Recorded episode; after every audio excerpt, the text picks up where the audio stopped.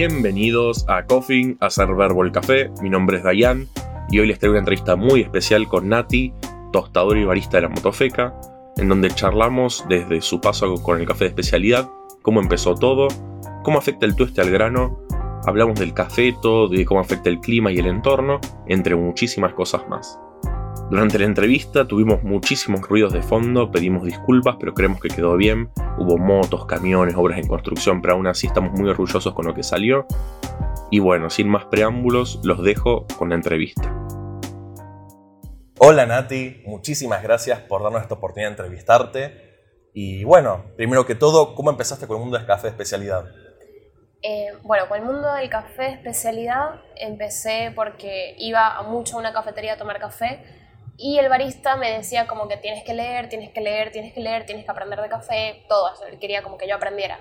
Veía mucho interés en que yo tenía porque me servía una taza y yo empezaba a preguntar, ¿y dónde salió esto? ¿Y por qué haces eso? ¿Por qué lo pesas? ¿Por qué tienes el termómetro? Entonces, él me recomendaba páginas para leer, libros para leer. Uno de los primeros que leí fue el de Scott Rao.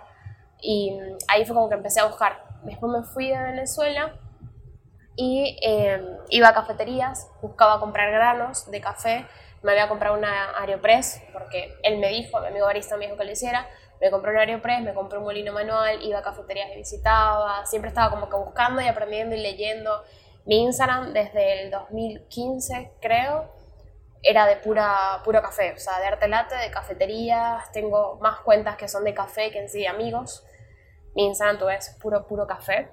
Eh, ya iba como que buscando. Y de una u otra forma yo buscaba trabajar en una cafetería. Siempre mi meta era trabajar en una cafetería. Yo abandoné los estudios, en Venezuela yo estaba estudiando en la universidad, estaba estudiando ingeniería, nada que ver con lo que estoy haciendo ahorita. Y yo estudié ingeniería y yo decía, yo quiero trabajar en una cafetería. Mm. O sea, estaba también estudiando, estudié inglés y estudiaba francés, pero yo decía, yo quiero trabajar en una cafetería, yo quiero estar en una cafetería, yo quiero que mi negocio sea una cafetería eh, mi interés mucho por el café fue por mis abuelos, porque yo veía, muchos que me conocen saben esa historia, yo veía por lo menos mis abuelos todas las mañanas hacían café. Y para mí ellos, el café era como que la unión, parte de la unión de su amor, como un ritual que tenían, como un cariño. En Venezuela uno va a la casa de alguien y lo primero que te dicen es, ¿quieres un café? Por lo menos tú viniste ahorita y yo te dije, ah, ¿quieres un café? Es verdad. Y no es ninguna molestia, o sea, hacer el café nunca es una molestia, sino que más bien me parece como un, un acto de cariño, como de para compartir, como para volver algo más ameno y más agradable, una tacita de café. Siempre hacía calor, por lo menos ahorita hace calor, siempre está bien una tacita de café. En Maracaibo hacen 40, 35 grados todo el tiempo y todo el día se toma café. O sea, no importa el clima. No es como aquí que hace calor y la gente dice, no, café no. Sí, café sí, siempre café sí. Eh, bueno, yo literalmente abandoné mis estudios y ahorita todo lo que estudio es sobre café. De una u otra forma llegué a la motofeca y sin saber nada, porque yo lo que sabía era lo que había leído, yo no había hecho cursos, yo no sabía nada, yo había tocado apenas una máquina en otra cafetería. Y yo les dije, bueno, quiero aprender, bueno, sí, o trabajo en una feria que vamos a tener, tú eres la barista, tú vas a ser la barista, tú vas a sacar café, y la feria era filas y filas de gente, era en Tecnópolis, ah. y era fila y fila de gente en vacaciones de invierno, y yo empecé a sacar café, o sea, yo... ¿Ese fue tu primer día? Sí, ya yo había trabajado en una cafetería antes, pero era como que estaba de cajera y un mediodía era barista. O sea, y tenía una persona atrás que me decía todo. Y siempre me decían como que, bueno, el café tiene que pesar esto, tiene que tener esta cantidad, tiene que caer en tanto tiempo y ya. Y de la nada me decían, no, bueno, ya no vas a sacar más café, vuelve a caja. Entonces en sí yo siento que en esa cafetería yo no fui barista. O sea, yo estaba ahí, medio veía cómo usar la máquina. Eso sí aprendí. Aprendí más o menos a usar la máquina. Pero de pasar a usar una máquina, eh, no me acuerdo cuál tenían, una máquina toda sofisticada, pasé a usar una máquina súper criolla, súper argentina, súper antigua en Tecnópolis y era como que, bueno, resuelve. O sea, no es que la máquina te va a ayudar a sacar el café y que sepa rico, no. De una u otra forma tenía que yo, con lo poquito que sabías, hacer un buen café. Igual la gente, el público que tenía no era tan exigente, porque era como público que iba a una feria con los niños y pasear, no le importaba mucho el café, pero mis jefes sí, o sea, mis jefes iban y ellos veían como que yo estaba ahí, todo como que, bueno, quiero hacer esto bien, por esto, por esto, entonces ellos me fueron agarrando mucho cariño.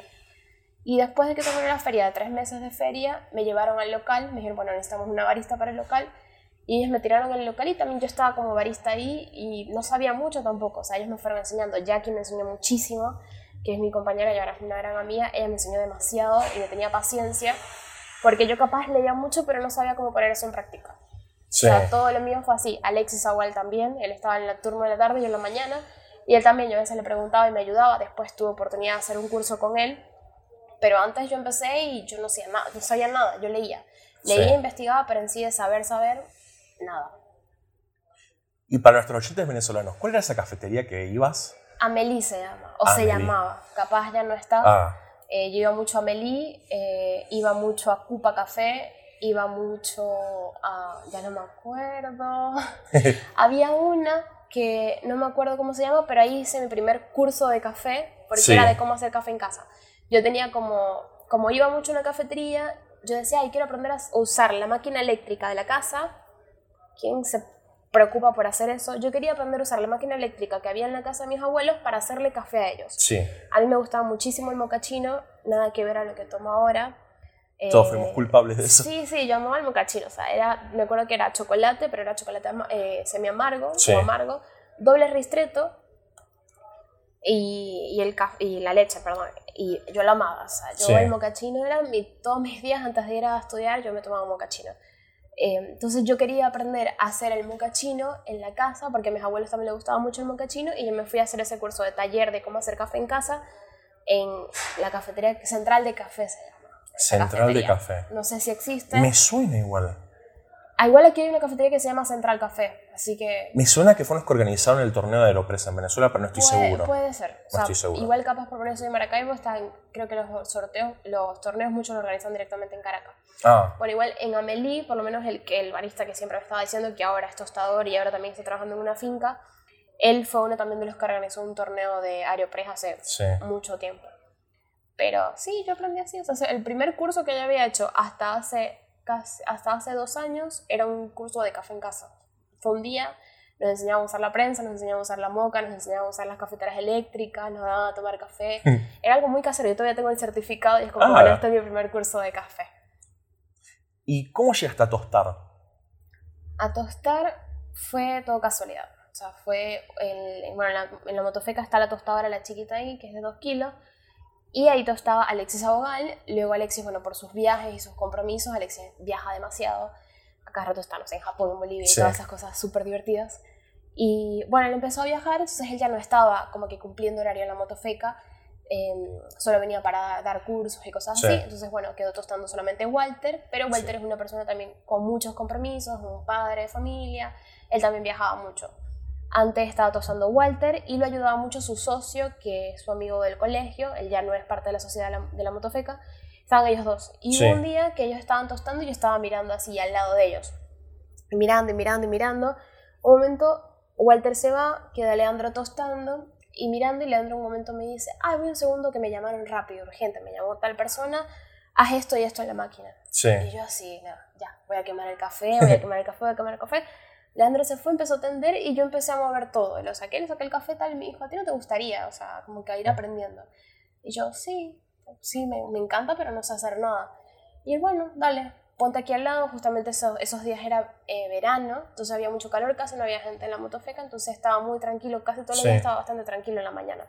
Entonces, de una u otra forma me, me fue enseñando, me fue enseñando, después Walter también me fue enseñando. Yo leía, o sea, yo la primera vez que me dijeron, bueno, sí, yo dije, tengo que leer de tueste, porque estoy leyendo demasiado de expresos, demasiado de filtrados, pero estoy tocando una máquina, tengo que leer para al menos tener algo.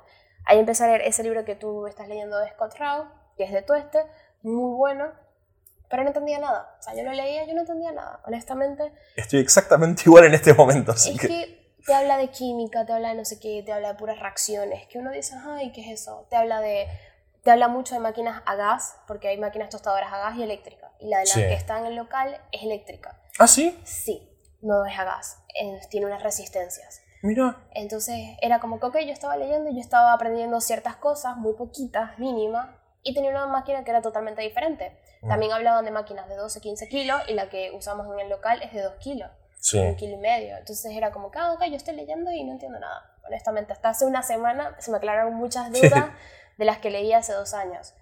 Eh, bueno, y ahí fue, o sea, ellos me fueron diciendo, me fueron diciendo, cada vez me daban como que más confianza, me dejaban más tiempo sola. Llegó un punto que Walter iba a viajar. ya tenía, tuve varios meses, Walter iba a viajar y pasé dos semanas tostando sola, manejando el stock totalmente sola. O sea, fue como que mi primera, o sea, fue la primera vez que estaba sí, sola. Sin rueditas. Sí, sí, no tenía nadie que me ayudara, nadie que me mirara y yo esa semana estaba caótica porque yo decía, no puede ser, no, puedo tener tanta responsabilidad para que soy una persona muy joven. Yo no puede ser, están locos, ellos están locos, honestamente, ¿cómo van a confiar en mí? Y así fue, o sea, pasé un año tostando, ya yo tengo un año tostando, un año y meses, un año y seis meses tostando. Eh, nos, nos contó Jackie que casi cuando nosotros empezamos el blog, que fuimos a hacer la reseña de la motofeca la primera vez, vos habías empezado un mes antes a tostar. Sí. Entonces arrancamos todos juntos. Sí, sí, tenemos casi el mismo tiempo. Tengo, sí, un año y meses tostando. Eh, la verdad fue increíble porque fue como... Uno, yo estoy acostumbrado a muchos cambios, o sea, estoy constantemente en cambios. Y fue como que estaba en cambio porque me había del país, estaba en otro país, después vine para acá, para Argentina, después trabajos, trabajos todos diferentes, todos súper raros. Y después llegué a la motofeca y he cambiado muchas cosas, pero sigo en la misma casa. Para mí es mi segunda casa, nosotros todos somos como una familia. Y es como que fui, fui avanzando, avanzando, pero en el mismo lugar, como que con la misma gente, todo tranquilo. No sé. Sí, son una gran familia. Sí, totalmente. Es más, nosotros eh, salimos de trabajar y seguimos algunos juntos, vamos de paseo juntos. Estamos ahí todos. Se nota que son una sí, familia. Es lo mismo del café, o sea, el café para mí es como dar amor, una familia, estar todos juntos. Y nosotros seguimos eso, o sea, hacemos eso. No es que simplemente servimos café para que la gente tome café, vendamos y todos tengamos un sueldo y tengamos ganancias. No. Sí. Hasta hay veces que no se tiene nada de ganancia y nosotros estamos ahí compartiendo, dando charla, dando café. Es como que no vemos, no vemos mucho el dinero, vemos otras cosas. Sí. Sí, se nota muchísimo ya en cómo, bueno, el trato, en el café que sacan, en cómo se tratan. Sí. Eh, bueno, yo, como, todos parecen tan familia, no me di cuenta de quiénes eran familia, literal. yo, yo no que sabía. Yo soy adoptada. Porque todos, para como todos son argentinos, entonces digo, bueno, a mí, me, alguien me, Silvana, que es la que trabaja, yo digo, bueno, Silvana me tuvo a mí en Venezuela y me abandonó y por la crisis me buscó y ahora estoy trabajando aquí.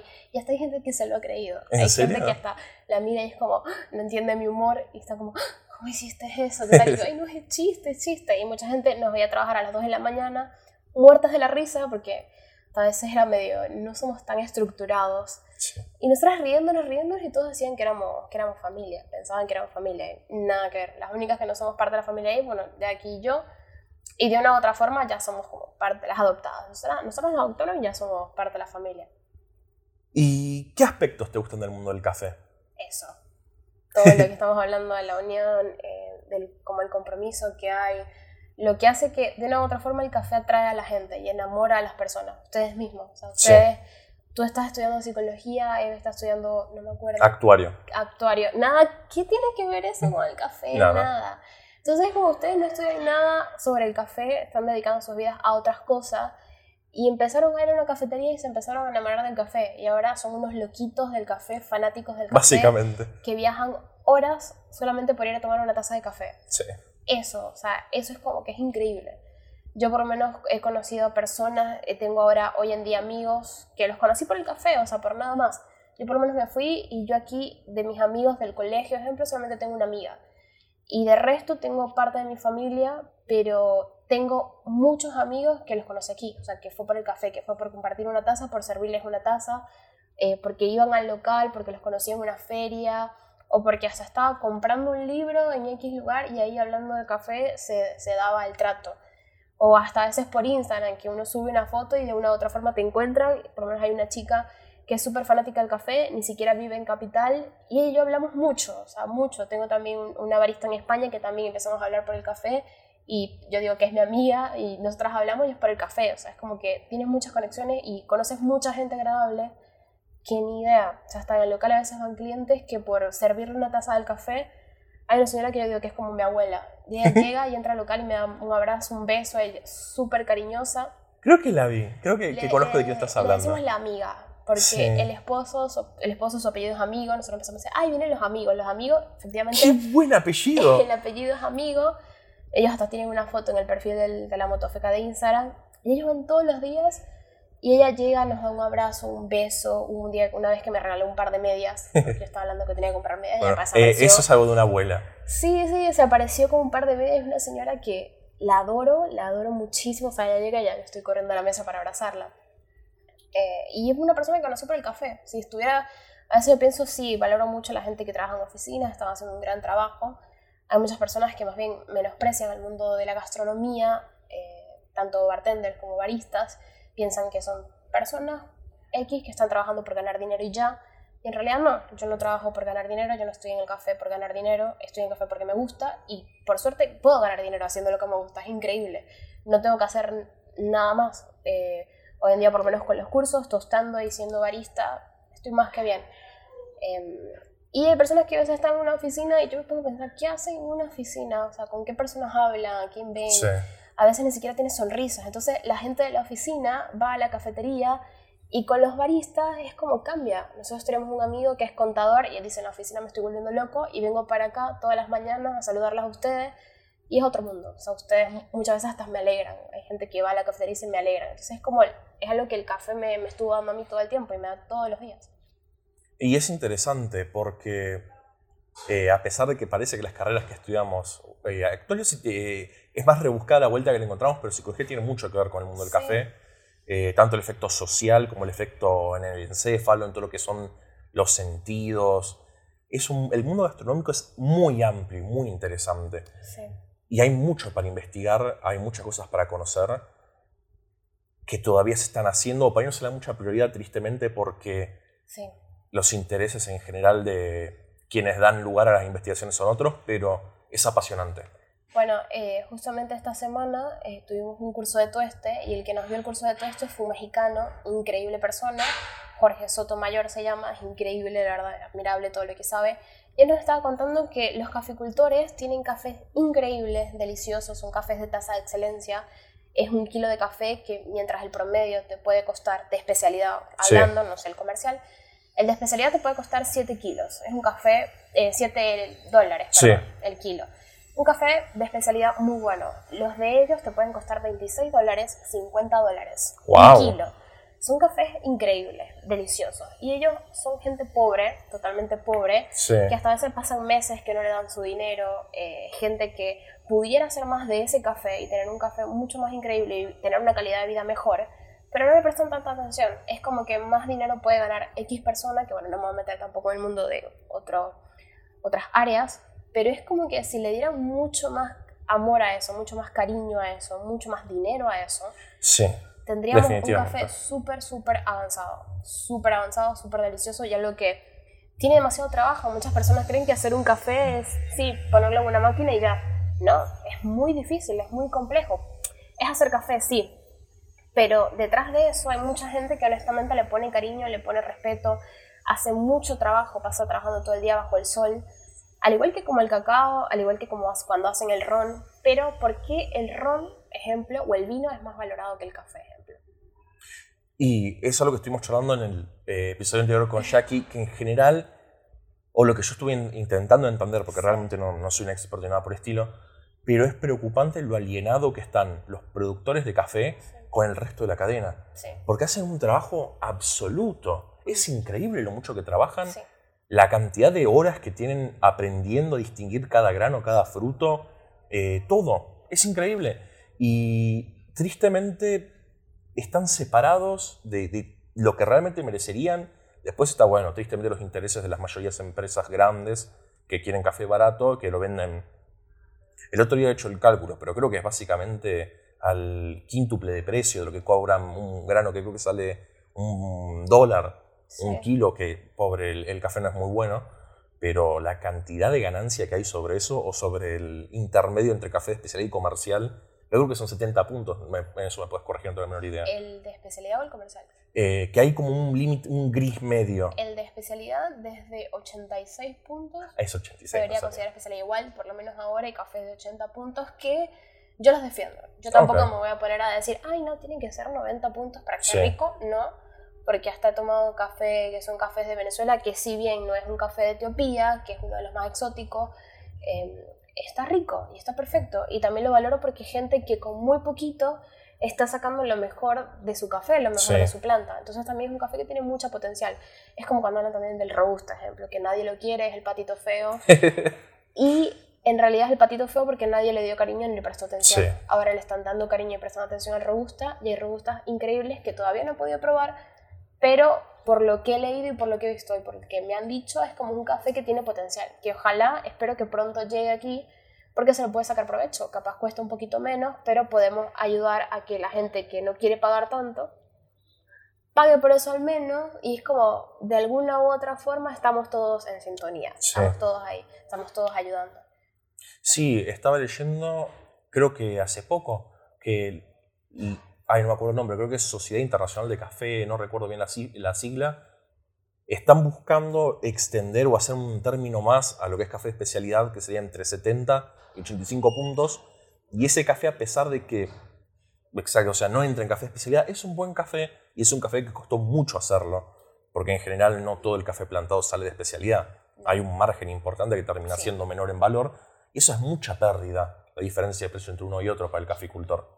Entonces, se está intentando eh, dejar de discriminar el café, que es, por ahí no, es 85, pero puede llegar a ser un muy buen café.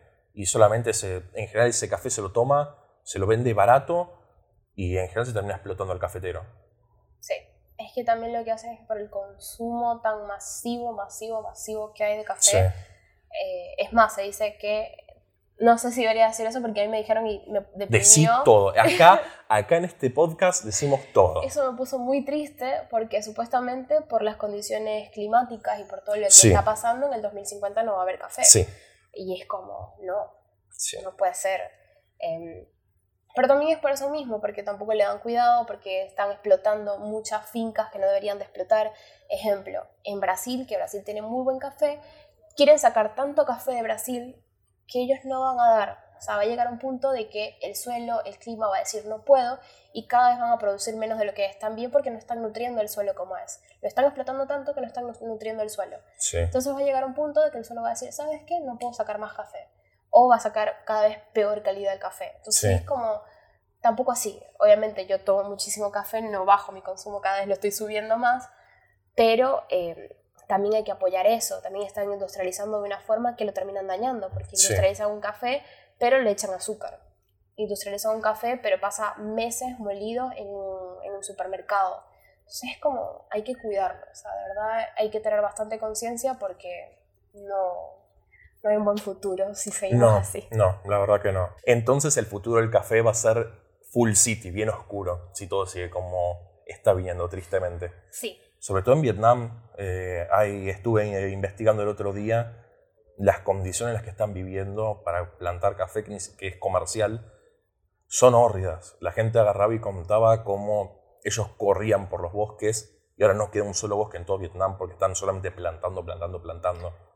Bueno, es que por lo menos hay algo que nos explicaron, que voy a intentar explicarlo otra vez. Por favor. Es que cuando cultivan el café, uno no puede estar en un, en un suelo plano, o sea, no es plano, sino como que no debería estar solo plantaciones de café. Ah, ¿no? No puede haber solo, solo plantaciones de café en esa hectárea, ponte que esta es la hectárea, no puede haber solo plantaciones de café. Sí. Porque si están solo plantaciones de café es como que se agrupa mucho y es solo café y el sol, el aire, no, no, sí no soy caficultora, no, no sé mucho de eso, pero es como que no se puede. Es un, va a ser, no tiene tantos nutrientes porque necesita otras cosas que les den nutrientes. Entiendo. Entonces es como para que sea ideal, necesita tener algunos otros cultivos de otras cosas para poder nutrir el suelo bien, que no sea solamente con café. Una cosa que hacen es que algo muy bueno es poner caña el bambú, el bambú es increíble porque también les pasa agua y todo. Entonces hacen como que cercos de bambú. ¡Qué loco! También para que no entren otros animales, ejemplo, no estén entrando algún animal al, al sector donde está el café. Entonces es como que hacen una cerca de bambú. La cerca de bambú es muy buena para los cultivos de café. Otra cosa que no pueden hacer, ejemplo, en, Brasil es llano, llano, solo café, solo cafetos. Em, en México, él nos comentaba que tienen otras cosas para también cuidarlos, pero tampoco puede ser en regiones que sean demasiado bosque, o sea, no puede haber mucho bosque porque está, es como que se ahoga el, cafeto solito. Entonces tienen que tener como un intermedio. Igual dicen que próximamente, o sea, en muchos años, en donde haya más bosque es donde más se va a poder cultivar café. No sé si eso va a pasar, pero supuestamente va a ser así. Es muy probable porque ya toda la tierra que fue plantada antes va a estar desolada. Y necesita demasiados nutrientes. Un café eh, delicioso, delicioso, tiene que tener muchos, muchos nutrientes. Y bueno, aprovechamos el hecho que sos una gran tostadora, renombrada de la motofeca, y me gustaría que si le podés explicar a la gente qué es lo importante del tueste, qué es el mundo del tueste, por qué se tuesta el café. Bueno, el café en sí se tuesta para mí es como para repotenciar y poder sacarle provecho a lo que ya hicieron los caficultores. Sí. Porque el café en verde, si tú lo pones en agua, no vas a poder tener nada sobre café. Es más, la gente ve el café en verde, cree que es maní. Eh, tú lo pones en agua y no sale nada. El aroma que tiene es todo súper vegetal. Intentas morderlo, te puede romper un diente. Entonces, Lo con el tueste, yo lo he mordido muchas veces. También eso te ayuda, bueno, no importa. Es como que te ayuda a saber la dureza del grano. bla, bla, ¿Ah, sí? Sí. Ah, bueno, yo lo mordí por... Eh, por curiosidad, yo la Sí. primera vez también fue por curiosidad, quería saber qué sabía. Eh, bueno, entonces, ¿qué tienes que hacer con eso? Necesitas de una u otra forma. Cocinarlo, no, esa no es la palabra, pero para que tengan sentido, cocinarlo para poder sacarle todas las notas, aromas, sabores, para que ocurran ciertas reacciones químicas y así se pueda consumir y va a tener un desglose de aromas y sabores increíble. Eh, el café en verde es muy, muy amargo y ácido y cuando se va tostando eso se va cambiando. Sí. El café en verde es muy duro y cuando se va tostando también se vuelve más quebradizo. El café en verde es muy chiquito y cuando se va tostando crece un poquito. O sea, Sí. tampoco tanto, pero sí aumenta su tamaño. Eh, y la tostadora literalmente es como un horno gigante. Eh, la mayoría va girando, es un círculo y va girando. Y ahí el café lo que ayuda de que gire es que ese asunto esté más uniforme. Por lo menos el- el- lo que va girando el café, no se- el tambor, que así se le llama, no puede girar ni muy rápido ni muy lento. ¿Por qué? Porque si va muy lento se puede pegar el café con las paredes y se va a quemar ciertas partes. Eso pasa muchas veces. Uno compra café y ve que tiene unas partes más quemadas. Es porque capaz estuvo girando muy lento y tuvo un mal tueste ese Sí. café. Tampoco puede girar muy, muy rápido porque es como que va a tardar demasiado en que se tueste porque siempre está girando, girando, girando y no, nunca se termina como de tostar. También Sí. es muy impactante para el café eso. Y el tostador, ¿qué tiene que hacer? El tostador tiene que sacarle provecho a ese café. Cuando le llega ese café, él tiene que eh, como que realzar todo lo que él ve. Si te dicen que es un café que es dulce, que es aromático, que tiene, va a tener tal particularidad, uno tiene que sacar lo mejor de ese café. Yo por lo menos yo he estado tostando más que nada porque me han dicho haz esto y esto y ahora sí es como que le he visto más sentido del por qué hacer las cosas y ahora es que por lo menos a partir de esta semana que voy a hacer muchas cosas cambios porque ya lo he aprendido, ya es como que me han he entendido de lo que he estado leyendo, ejemplo. Y también por el tiempo que tengo tostando, apenas ahora es que sí entiendo la mayoría y apenas ahora es que siento como que, bueno, sí, ya tiene todo sentido, voy a hacer esto por esto. Es un mundo muy amplio, o sea, en el tueste se ve demasiada química, en el tueste se ven demasiadas cosas que uno no tiene ni idea, en el tueste uno se quema mucho. Sí. Te... Te Sí. estuviste, me dijiste que estuviste Sí. tostando en tu casa y es muy complejo, pero igual, por lo menos yo vi hace muchos años cómo tostaban en su casa. Esos fueron como que uno de los primeros contactos con el café, veía eso, era una paila, tiraban el café y bueno, que salga lo que, lo que salga. Es básicamente eso lo que hago en casa. Eh, y en el tueste es algo así, o sea, es como por más de que a uno le digan, bueno, el, haga el curso X o lea el curso X, uno tiene que seguir bastante el instinto y confiar en uno eh, ir viendo lo que va pasando. En el tueste también no es solamente tostarlo y ya, buena suerte, hay que catar el café, hay que probarlo. Eh, nosotros tenemos que tomar café todo el día, más allá de que me encanta, así que es como que bien, porque hay pagan- sacrificio. me pagan por tomar café, está increíble. Eh, pero si lo tengo que estar probando, hay veces que ya mi sistema, mi cuerpo no puede más y estoy como, ah, no puedo tomar más café, pero sigo tomando porque también me preocupa, también me interesa de que todo lo que esté haciendo eh, no lo dañe, ejemplo. O sea, quiero que la gente pague por algo que está bien, quiero que todos estén satisfechos, quiero que el café que estemos haciendo, todos digan, sí, es un buen café, gracias a toda la gente que estuvo detrás de eso. Sí. Eh, es muy complejo. El café es. es una de las bebidas más complejas, tiene más de mil compuestos de eh, muchas cosas. Wow.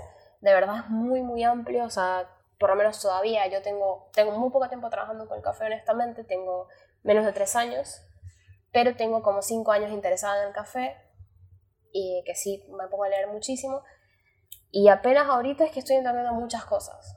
Más bien cuando estuve como un año como barista, fue que al año de barista fue que entendí mucho. Mm. Como que uno va practicando y el café va cambiando. Todo lo que uno aprende ya el otro día ya cambia. Capaz estamos hablando de esto y al otro día, bueno, ya el café hace todo el solito. No, No va a pasar, pero algo así. Esperemos, sería bueno. Sí. Y bueno, ¿qué recomendaciones le harías a una persona que esté iniciando en el mundo del café, de especialidad?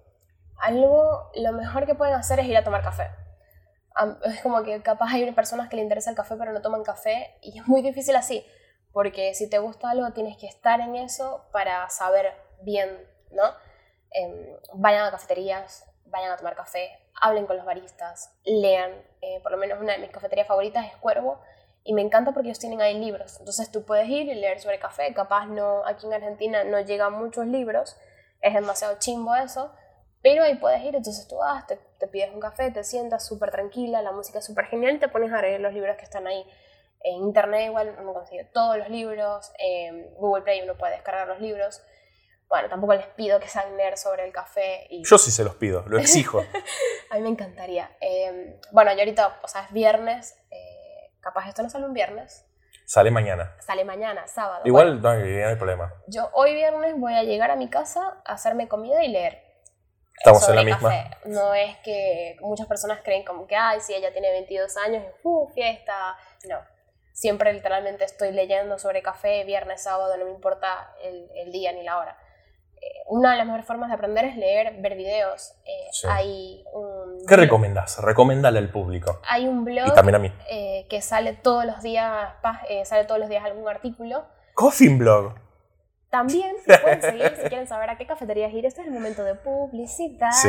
Muy bien. eh, no, pero también está Perfect Daily, Sí. que ellos de verdad son increíbles. Donde Está- escribiste.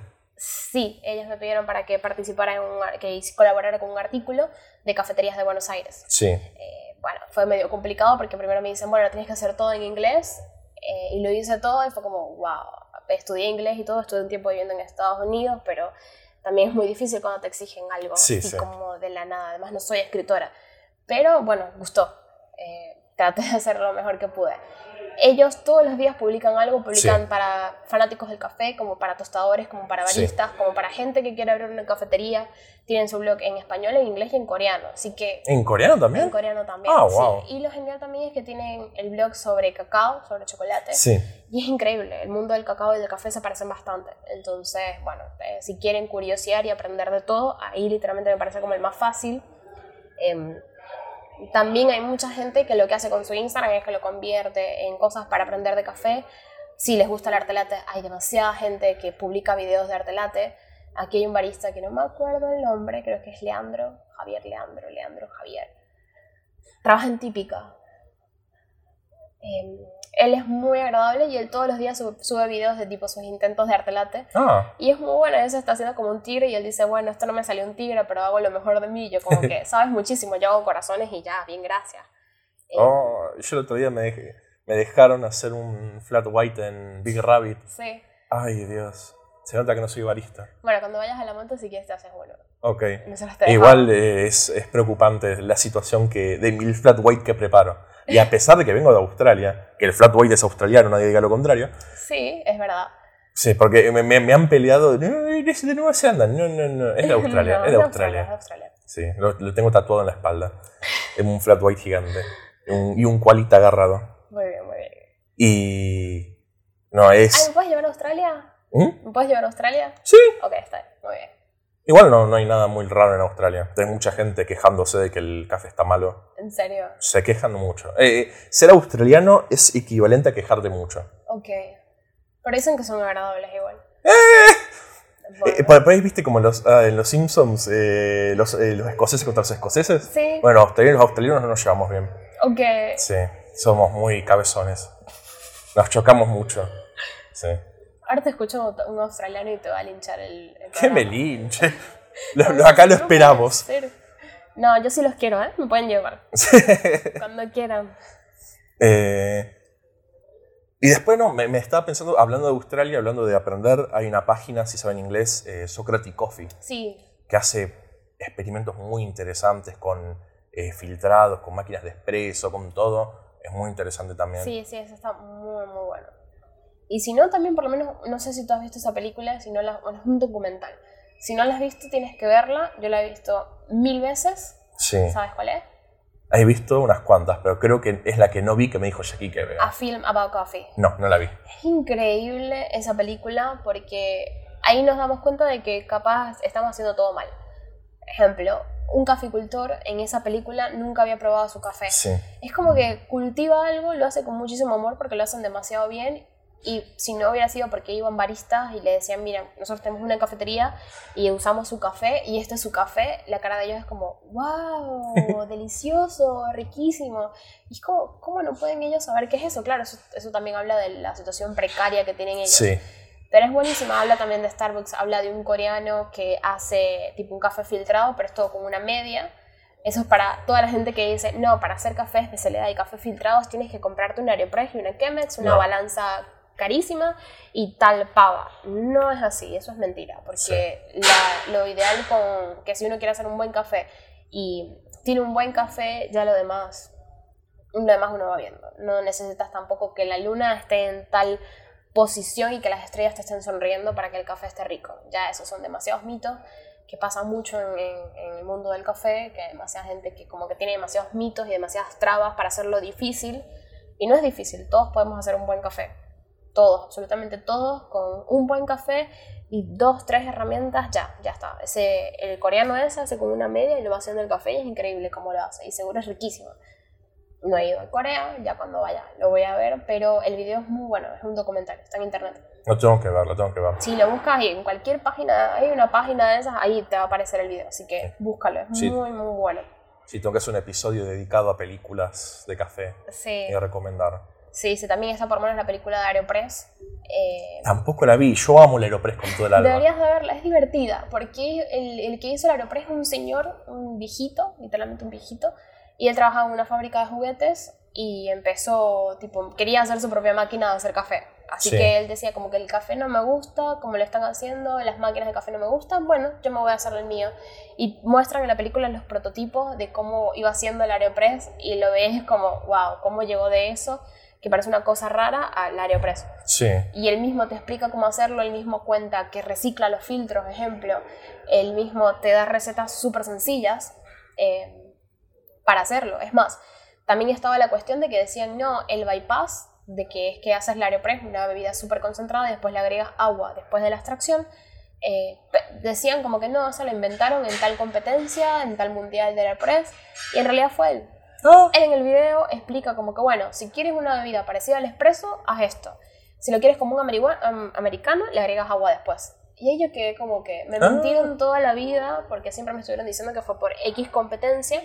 Y en realidad fue el mismo el que dijo como que si quieres hacer esto es esto, si quieres hacer esto es esto. Aparte, si estoy equivocado, recuerdo que el Aeropress te viene con todas las recetas. Sí, Así que probablemente está ahí el bypass sí, también. sí. Eh, no sé si está el bypass, no me acuerdo, ya no tengo en la caja. Pero... Yo tengo guardadita, el tengo que chusmear. No, yo me la compré fu- fuera y viajé y tuve que dejar muchas Ah. cosas, así que fue triste. Sí. Pero él mismo dio esa receta, él mismo decía como que para limpiarlo es súper fácil, la pueden llevar a muchos lugares. Sí. Es más, la Aeropress cuando salió, ahí lo vas a ver en el video, creo que lo estoy spoileando todo el, No hay todo el video. Cuando salió, el, nadie la quería, nadie quería la Aeropress, no la querían, no la querían, no la querían, y después fue que la fueron eh, la iban queriendo, y ahora es uno de los métodos más Sí. que aman. Tienen competencias mundiales, súper, todo el mundo es súper fanático del Aeropress. Sí. Yo soy amante del Aeropress porque la verdad es casi que mi mejor amiga Somos Aeropress. Me encanta. Eh, y él dio todo, o sea, es una persona que cuando lo ves un viejito todo cuchi, adorable, eh, abuelito, todo como Sí. ni, ni, ni, no puede ser.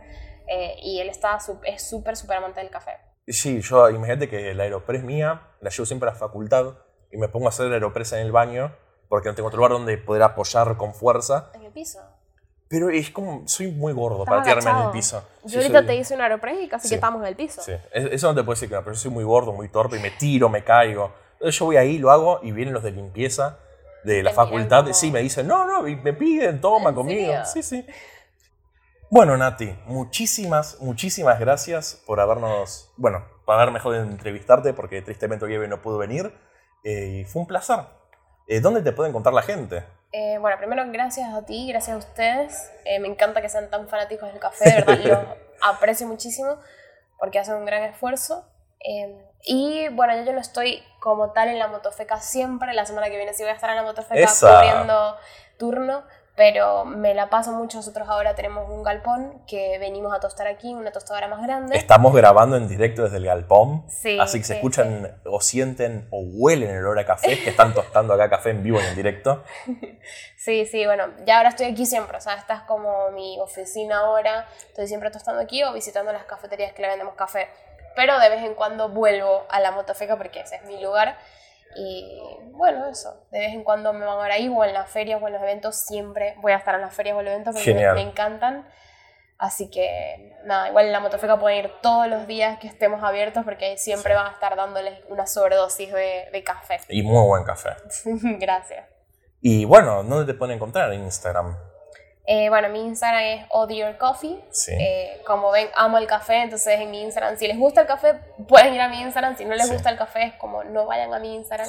Mis amigos a veces se quejan y me dicen, ¿por qué todo lo tuyo es café? Pero ahora, con lo mismo que he hecho del Instagram, ellos entienden por qué me gusta el café y Sí. hasta algunos están curioseando sobre el café, así que algo, Eso es bueno. algo bueno estoy haciendo. Sí. sí. Tus posts son muy divertidos e interesantes. Aprendí mucho también. Gracias. Sí, sí, la idea, la idea de mi Instagram es eso, de que cuando publique una taza de café o que estoy tostando no se queden confundidos, sino que intenten aprender de eso y entiendan por qué soy tan fanática del café, en una parte, que vean mi trabajo y que vean lo que, lo que siempre estoy haciendo, que es eso.